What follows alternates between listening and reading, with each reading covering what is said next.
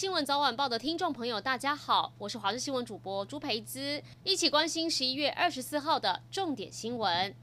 美国总统大选后续终于有进展。美国总务署在二十三号正式通知准总统当选人拜登，川普政府准备进行交接。另外，拜登也公布了他的执政团队名单，曾在奥巴马主政时期担任副国务卿的布林肯确定出任国务卿一职。拜登还提名首位拉美裔国土安全部部长跟首位女性情报总监。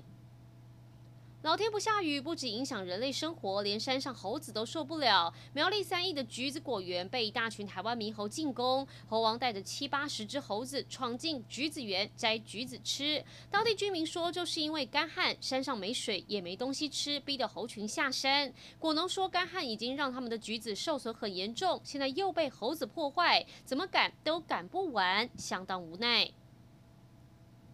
高雄市长陈其迈上任三个月后，民族路桥两侧机车道终于开拆，但却有民众拍下怪手到凌晨十二点多还在运作，不断传来施工声响，晚上都睡不好，抱怨实在太扰民。对此，新工处表示，为了加快施工速度，减少影响用路人时间，施工初期工程才会做得比较晚，现在已经把施工时间调整到晚上八点就结束，要降低对当地住户影响，同时也向市民朋友致歉。天冷胃口好，但满足口腹之欲，同时也可能增加失智风险。国外医学期刊《刺胳针》针对四十五到六十岁中年人，要是吃多又不动，脂肪全累积在肚子上，容易增加血管性的脑萎缩，让失症症状提早上门。想摆脱也还来得及，只要养成规律运动、仅定时睡眠，搭配健康饮食，就能增加脑部活化与连结。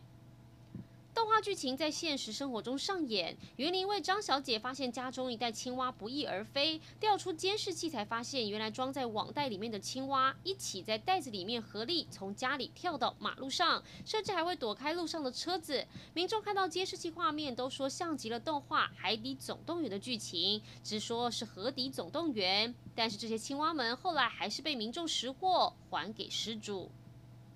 马上来关心天气，今天依旧受到东北风的影响，北台湾天气云多凉爽，桃园以北及东部地区降雨几率比较高，尤其大台北的山区、基隆北海岸、东部地区雨势持续。目前气象局针对花莲县发布豪雨特报，宜兰跟台东则局部大雨发生几率。但新竹以南维持多云到晴，清晨各地低温十九到二十三度，白天桃园以北及宜兰高温二十三、二十四度，中南部跟花东是二十六到二十九度，中南部日夜温差比较大，一定要特别留意。同时，中部以北、东南部、恒春半岛沿海空旷地区跟各个离岛都会有八到九级的强阵风，临近海域有比较大的风浪，所以海上活动也务必注意安全。